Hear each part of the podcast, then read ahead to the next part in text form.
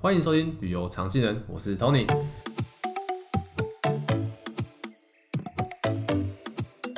今天要带大大家认识一个呃热情的城呃热情热情的国家西班牙。那我们今天邀请到一位旅游专家，那他是我们一个非常资深的前辈哦，在旅游业已经超过数十年经验，然后他带团经验很丰富之外，他也在旅行社做旅游规划。那我们欢迎 Andy 哥，Andy 哥，哎、欸，你好，你好，大家好。那我们今天要聊的是哦西班牙的有三个吼美食、建筑跟这个表演。因为因为啊 Andy 哥带团经验丰富嘛，特别是在西班牙这一块，所以我们想请 Andy 哥来跟我们分享一下，听帮听众介绍一下，我们之后呃去西班牙可以吃些什么样的美食呢？西班牙呢，因为它这个国家是在。欧洲南部，所以我们把它称为南欧的南欧的国家。嗯，南欧的三个半岛：伊比利半岛、巴尔干半岛、意大利半岛。然后这个伊比利半岛呢，它有很独特的一个文化，就是它跟欧洲其他地方不一样。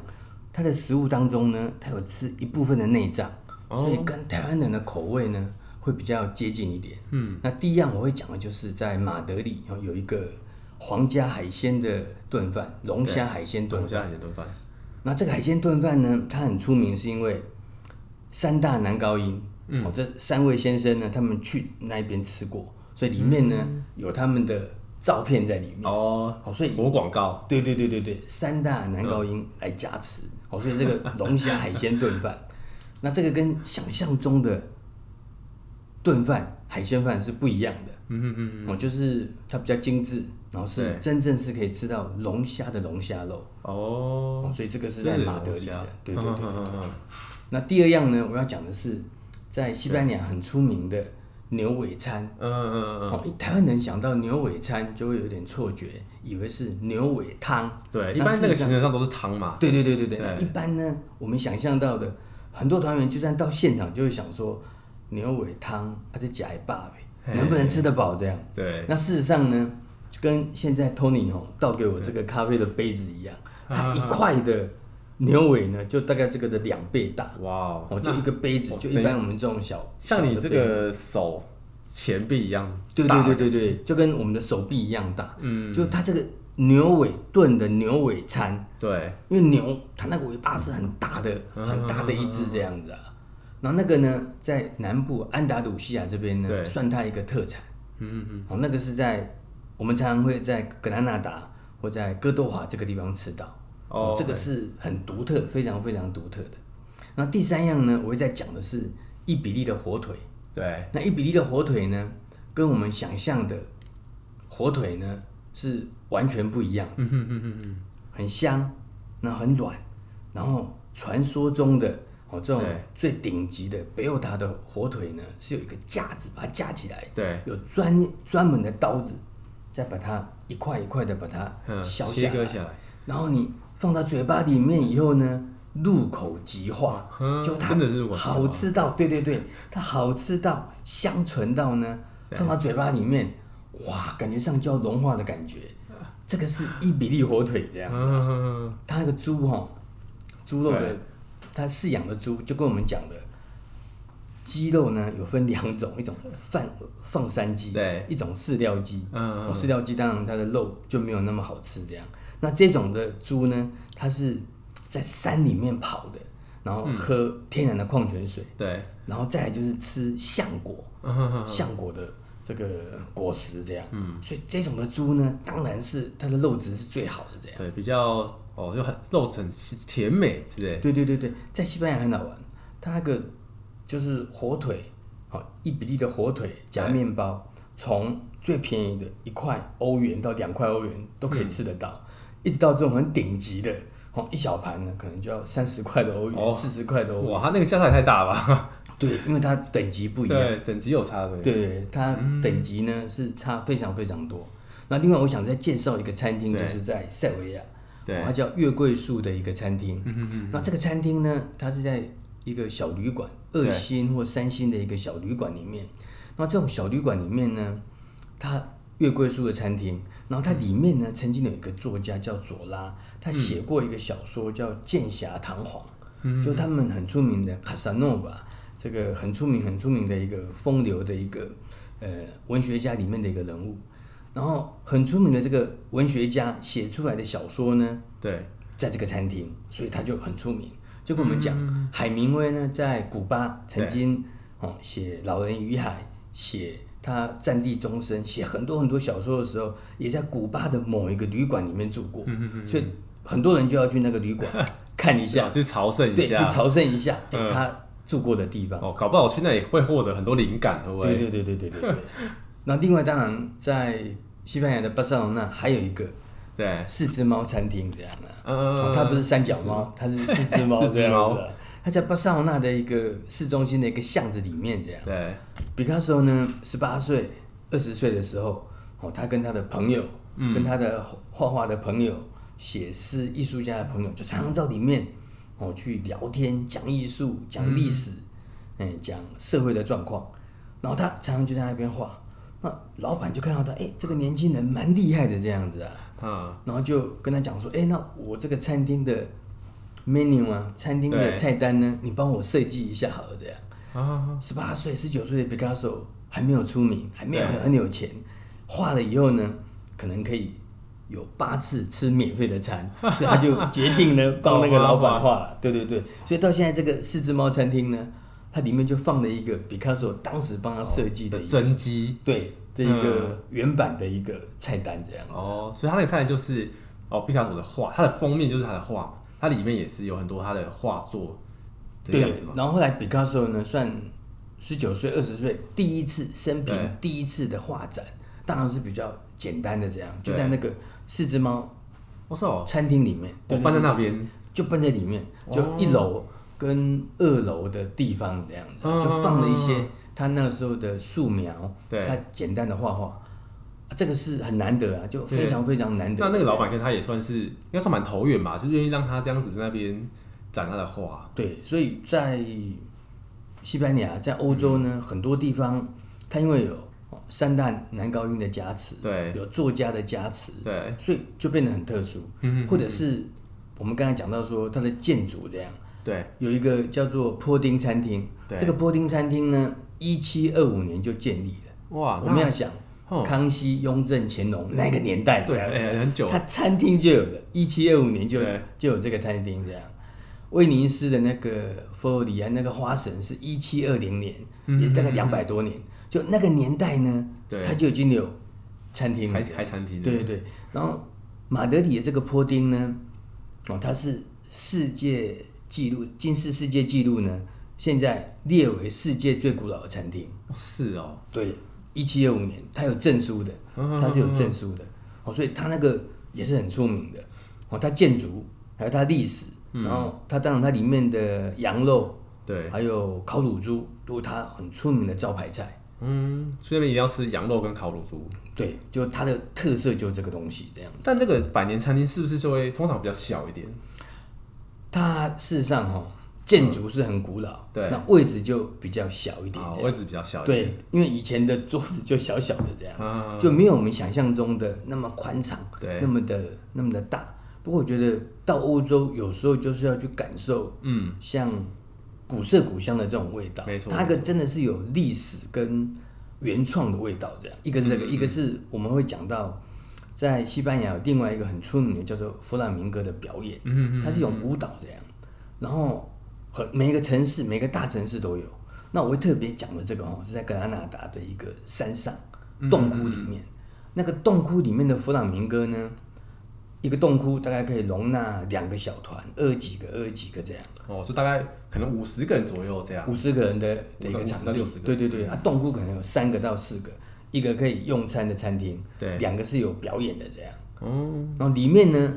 我后来才知道，就我去大概三十次以后，里面呢，我才知道说，原来他们里面都是家族。哦，你去了很多次熟了。对，他那个经理在收钱的、登记的，哦，那个呢，可能就是他们的舞者的老公。哦。然后呢，里面舞者的那种老师，就是辈分最高的，可能是里面的妈妈或者奶奶。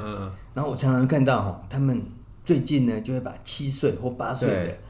他们的第三代，或者是下下下一代，把它带出来，他可能就跳一分钟或两分钟，不过投手、顿足那个角色，哇，让大家一看，哦，就觉得不得了这样子啊。也就是说，这种弗朗明哥呢，他是从小开始训练，才有办法让我们看到说，哦，他的技术这么好这样。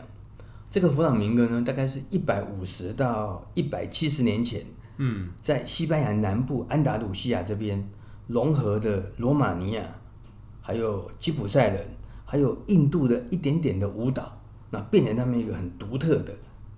像在巴黎，它有康康舞，对，红磨坊，那个它的文化。日本有蝴蝶夫人，哦，台湾有我们的传统的舞蹈这样。嗯，那西班牙这个呢，很多人会以为说是踢踏舞。它跟我们看到大河之舞，哎，前几年我有去看那个大河之舞，嗯，爱尔兰的踢踏舞完全的不一样，哦，完完全全的不一样。它这个的训练时间要更长，嗯，啊几乎都从小开始训练。那我觉得，它很多城市都有在表演，很多小小酒馆都有。不过呢，就是在这个很特殊的洞窟里面呢，对，我觉得这个是很独特的，非常非常独特的这样。对，它的它这样子气氛很很很不一样哦，它是在洞窟里面看。因为一般的你在餐厅看，你可能是一个小舞台，对对对，吃饭这样。但是如果在洞窟里，就是 他就在你前面呢，对，一个特殊体验。他就在你前面，两排坐的人，中间大概只能容纳另外大概两到三个人的位置而已。所以他们因为跳这个弗朗明哥舞哦，要很很很认真、很用力，他的流的汗呢就滴在地上，对，你会看到他滴在地上，然后他的裙摆。他的披肩，他的动作就在你前面，嗯、可能只有五十分、五十公分、对，六十公分前面而已，这样，所以会觉得很震撼，非常非常的震撼，这样。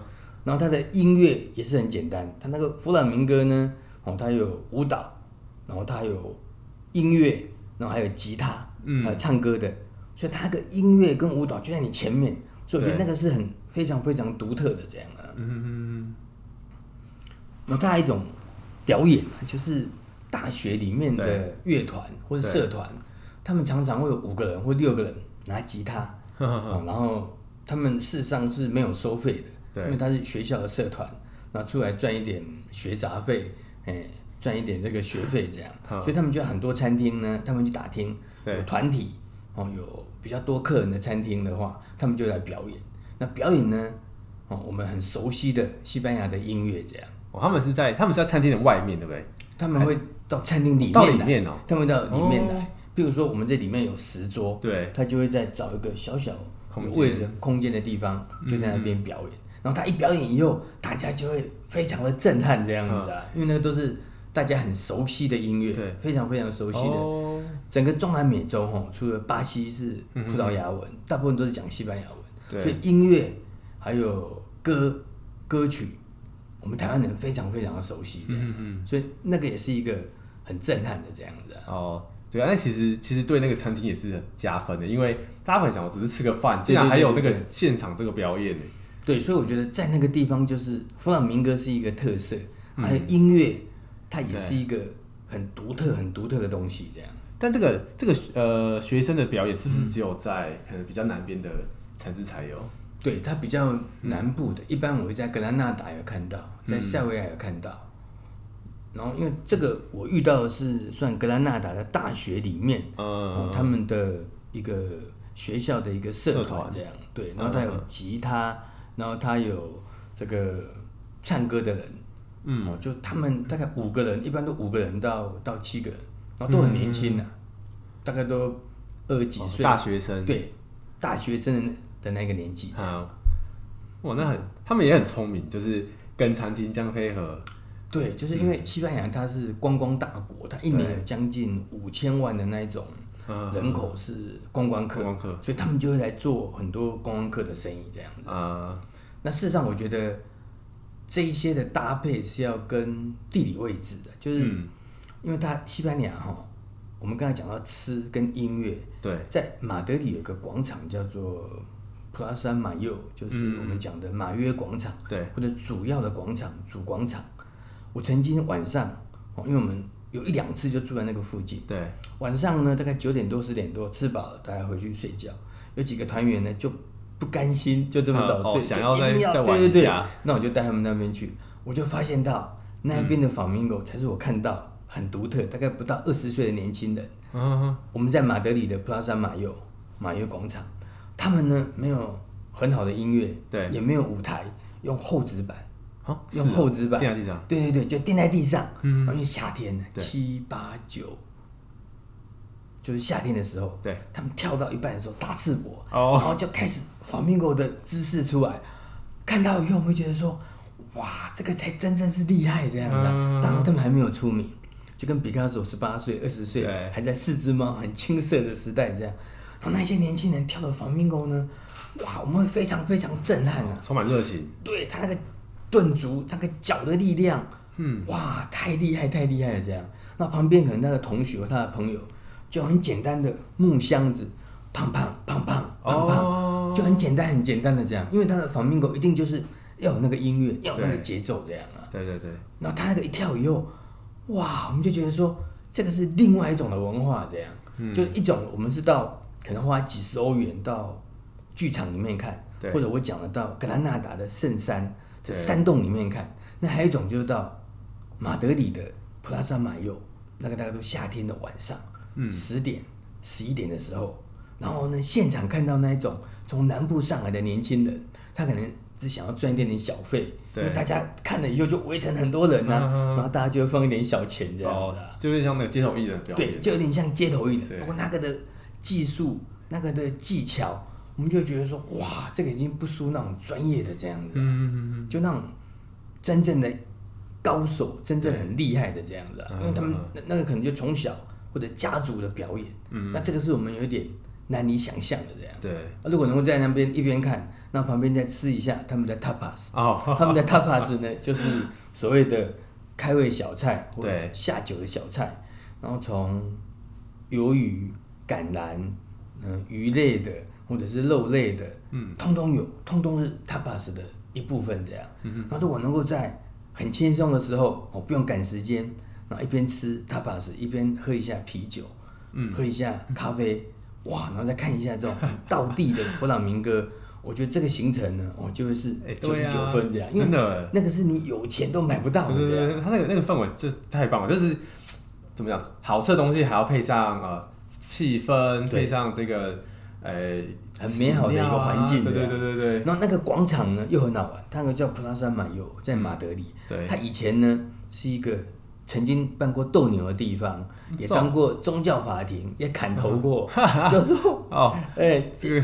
也曾经行刑过的地方，这样、嗯、砍头的地方，然后现在当然就变成一个观光的景点。对，所以说那个变成是一个太多文化交叉的一个地方。现在就是观光客在那个地方，然后会有很多很多的街头艺人，嗯、就是这个也算是街头艺人的一种文化。这样，我们到意大利会看到很多的街头艺人，威尼斯那个最出名的，或者佛罗伦斯。不过呢，没有西班牙这种街头艺人呢。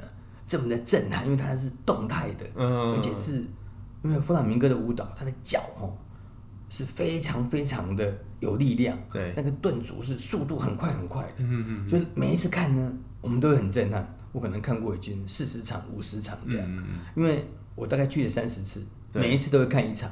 不过呢，有一种团呢，他一次要看七场到八场。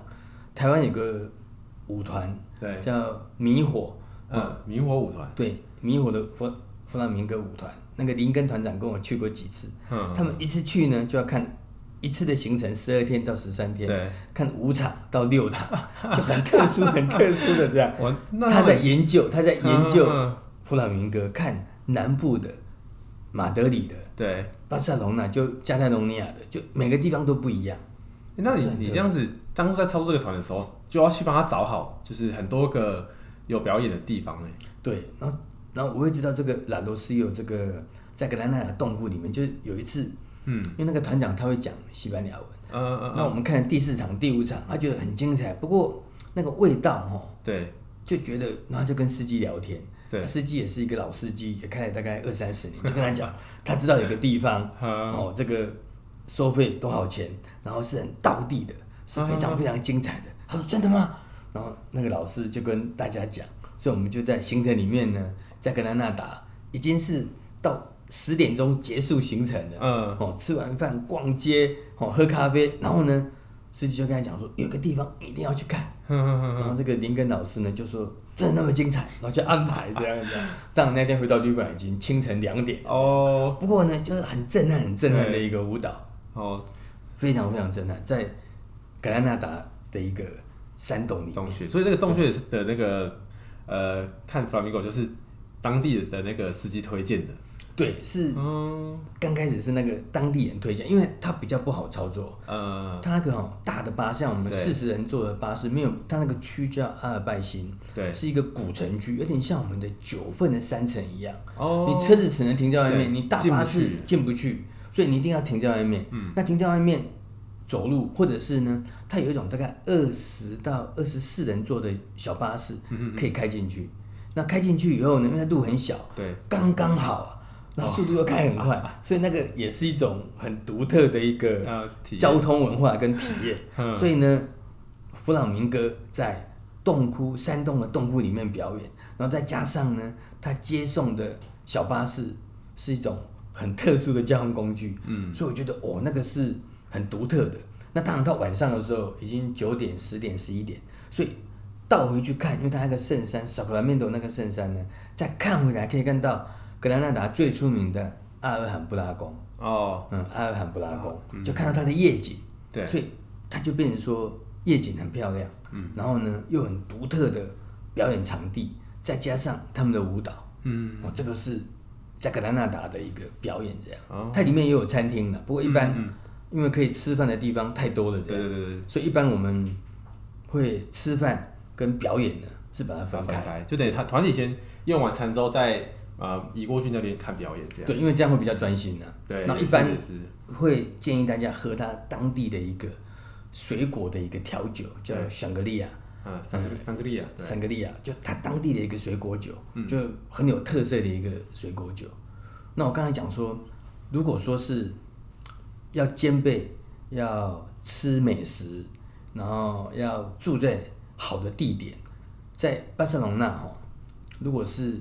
比较高的团费，嗯，那个旅馆叫做 Majesty，就在大道上面。楼下呢，因为我我住了两次，它楼下旁边呢，走就你知道下楼旁边就 Burberry，就有香奈儿，就有 Gucci，就在旁边而已。所以呢，我觉得住那种地方，哇，就是超级超级的好这样。嗯，不过那个团费比较高了。对。然后两年前我们有去住一个叫 Rialto 的，那是三颗星的，就团费只有一半，三颗星的旅馆。对。然后在市政厅广场，那我觉得哎，那个也不错哦。利亚托旅馆，我觉得那个又是另外一个味道，这样。啊。就是说豪华型的，嗯，可能团费要十五万、十六万。对。然后七八万的团费，就一般的那种团费的话，哎，就可以住三颗星的。对。不过重点就是要住在市中心里面。对。因为呢，住在市中心里面，对，在巴塞隆纳，特别在巴塞隆纳、马德里还有格兰纳达，像这种地方，巴塞隆纳呢住的地方就可以看到。很出名的毕卡索的壁画，对，就在大教堂旁边。嗯，毕卡索的壁画就在那边，就免费就可以看到。那在兰兰布拉斯大道上面呢，米罗的地砖，对，米罗他胡安米罗他设计的，嗯，星星、月亮，还有那种色彩很鲜艳的，这个他的作品呢，也在这个巴塞罗那。免费的呢，兰布拉斯大道在里西欧的剧院的前面就有了，就在地上而已。然后很特殊啊，那因为它上面有绣一个米罗的签名，哦、所以我常常就让大家哈、哦、去猜这个米罗的签名在哪个地方，这样对，谁猜到就给一个礼物这样子、啊。所以我觉得哦，那个是很特殊的。然后如果住 Majesty 或者那个驴丫头这个旅馆，好处就是它旁边呢，我们就可以看到哦，除了毕卡索的壁画、米罗的地砖，就走路可以看得到的话，还有一个就是安东尼高地呢。